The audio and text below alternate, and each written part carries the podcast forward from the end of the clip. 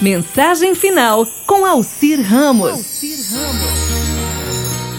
Época de você se aproximar ainda mais de Deus.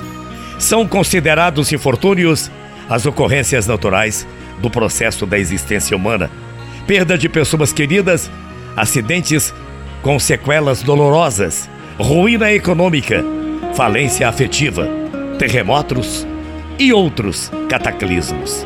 Certamente constituem problemas graves, não, porém, desgraças reais, exceto para quem se deixa revolucionar pelos seus efeitos, destruindo os valores elevados da vida.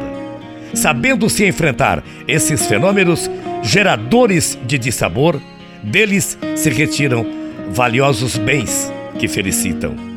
Algumas frases extraídas do livro Vida Feliz, psicografado por Divaldo Franco, ditado pelo espírito Joana de Ângeles, que se ajusta aos momentos em que estamos vivendo, onde milhares de corações sedentos de amor e compreensão procuram diretrizes para aliviar suas angústias e incertezas, bem como ajudá-los nessa busca por meio de mensagens portadoras de estímulo, otimismo, coragem e esperança.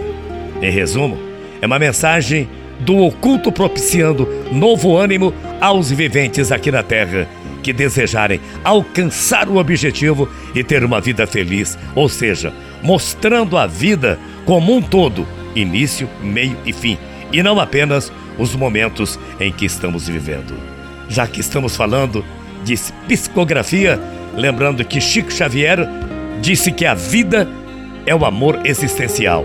A razão é o amor que pondera, o estudo é o amor que analisa, a ciência é o amor que investiga, a filosofia é o amor que pensa, a religião é o amor que busca Deus, a verdade é o amor que se eterniza, o ideal é o amor que se eleva, fé é o amor que se transcende, esperança é o amor que sonha, qualidade é o amor. A caridade é o amor que auxilia, a fraternidade é o amor que se expande, o sacrifício é o amor que se esforça, a renúncia é o amor que se depura, a simpatia é o amor que sorri.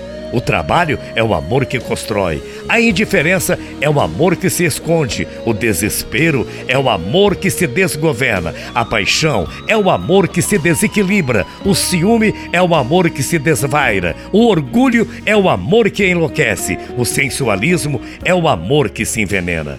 E enfim, o ódio que julgas ser antítese do amor não é senão o próprio amor que adoeceu gravemente paz no seu coração. Bom dia. Até amanhã. Tchau, feia.